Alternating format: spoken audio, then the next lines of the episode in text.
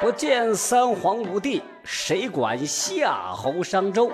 史真相听不到的好故事。各位好，欢迎收听《史真相》，我是台长。说到这个岳母刺字儿啊，我相信大多数人都知道啊，那是咱们的呃民族英雄。怎么说？反正对岳飞现在这个定义啊。也非常的矛盾啊，咱们不说这个岳飞了，就说说这个刺字这个事儿。岳母刺字这事儿，它是真是假吗？究竟历史上有没有发生过这样的事情？要说呀，这在我眼睛里头，那这纯属是子虚乌有的。嗯，我认为只不过是文学作品为了提升岳武穆的个人形象加以杜撰的罢了。不但如此呢。现在为了岳飞背后这四个字儿，还出现了不同的两派 啊。有一派认为呢，呃，上面那四个字叫“精忠报国”，另一派则认为是“尽忠报国”。连到底哪四个字儿还没闹清楚，那到底有没有这回事儿，还真不好说啊。在我们的认知当中，这个故事是这样的：岳母是个深明大义的人。为了让儿子谨记国家使命，拿出缝衣服针，蘸上墨水在他的背后刺了四个大字。至于哪四个字，课本上说的是“精忠报国”，但在宋代《何柱传》等作品当中写的却是“尽忠报国”。先不管他哪四个字，大家不认为这是有点玄乎吗？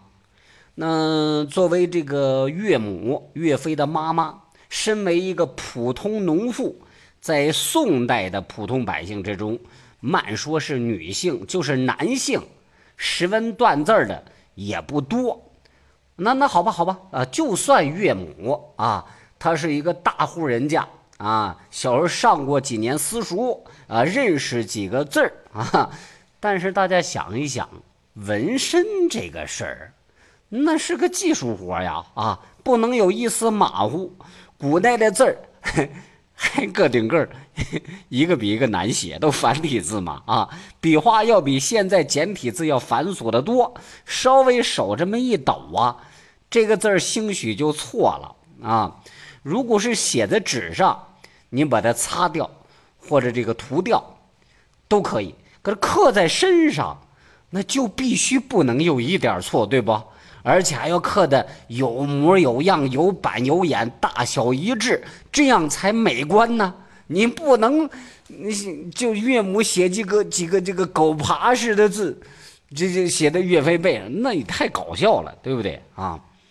那这样一来，如果说这个故事是真的话，岳母他必须是个高级纹身师，要不然自己儿子后背那就给糟蹋了。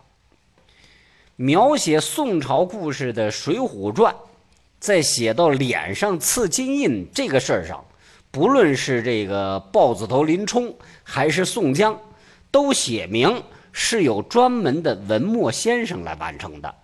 这就说明啊，就算是给犯人在脸上纹几个小字儿这样的事儿，也是需要有专业的人来完成的，而不是随随便便找个人就给刺上了。那大家可以假设一下啊，岳母取来缝衣针，蘸上墨汁儿给儿子纹身，这可不是一件小工程啊。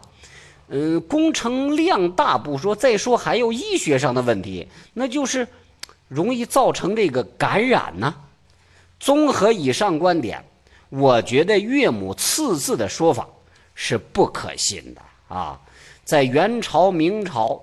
清朝的文学作品当中，岳武穆身上这几个字是变来变去的，一会儿说是幼年之时请工匠纹上去的，一会儿又说是成年之后被母亲所纹，一会儿又说是岳飞找来张宪给纹的，一会儿是忠心报国，一会儿是精忠报国，总之一套书一个说法，你都不知道哪个是真，哪个是假的。